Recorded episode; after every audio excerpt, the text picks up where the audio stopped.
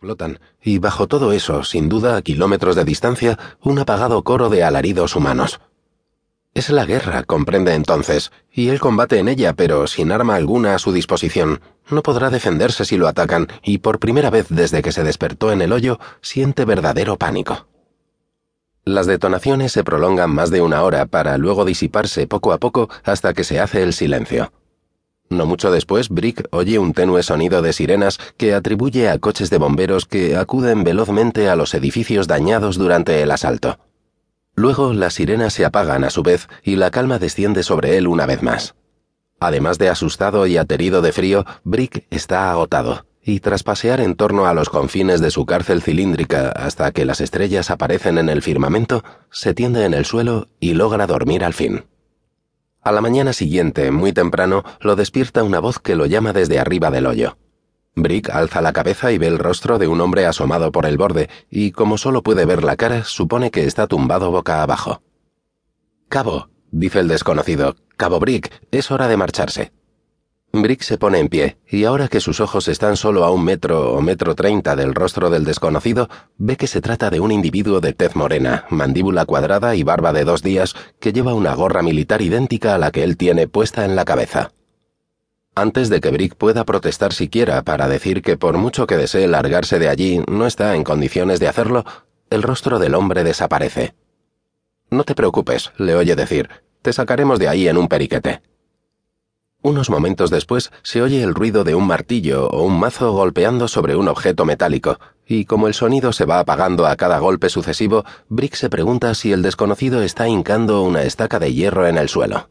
Porque si es así, entonces puede que dentro de poco ate a la estaca una cuerda mediante la cual él podrá trepar y salir del hoyo. Cesa el ruido metálico. Pasan otros treinta o cuarenta segundos, y entonces, tal como Brick suponía, cae una cuerda a sus pies.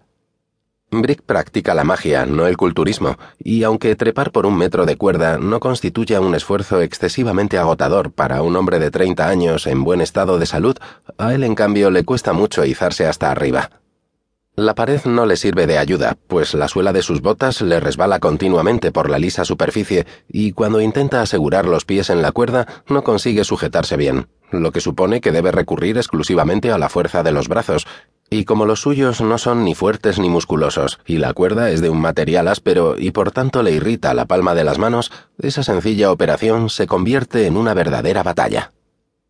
Cuando por fin llega al borde del pozo y el desconocido le da la mano derecha y tira de él hasta ponerlo a nivel del suelo, Brick está sin aliento y asqueado de sí mismo.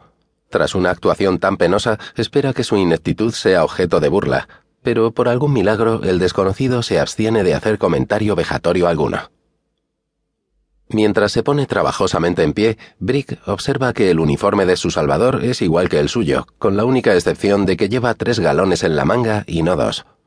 Hay una espesa niebla en el ambiente y le resulta difícil hacerse una idea de dónde se encuentra. En algún sitio solitario del campo, tal como suponía, pero la ciudad o el pueblo que anoche fue víctima del ataque no se ve por parte alguna. Lo único que distingue con claridad es la estaca de metal con la cuerda atada y un jeep lleno de barro estacionado a unos tres metros del hoyo. Cabo, dice el desconocido tendiendo la mano a Brick y estrechándosela con un apretón firme y entusiasta. Soy tu sargento, Serge Tobac, pero me suelen llamar Sarge Serge. Brick baja la cabeza y mira al desconocido, que por lo menos es quince centímetros más bajo que él, y repite con voz queda. Sarge Serge. Ya lo sé, dice Tobac. Muy gracioso, pero me quedé con ese mote y no hay nada que hacer. Si no puedes con el enemigo, únete a él, ¿no?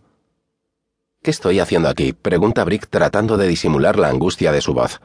Tranquilo, muchacho. Estás combatiendo en una guerra. ¿Qué creías que era esto? ¿Una excursión al parque de atracciones? ¿Qué guerra? ¿Significa eso que estamos en Irak? ¿Irak? ¿A quién le importa Irak?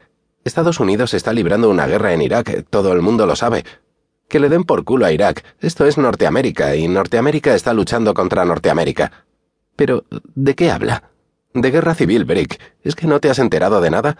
Este es el cuarto año. Pero ahora que has aparecido, todo se acabará enseguida. Tú eres quien va a decidir el curso de los acontecimientos. ¿Cómo sabe mi nombre? Estás en mi pelotón, atontado. ¿Y qué me dice del hoyo? ¿Qué hacía yo ahí abajo? Procedimiento normal. Todos los nuevos reclutas se nos presentan así. Pero yo no me he alistado.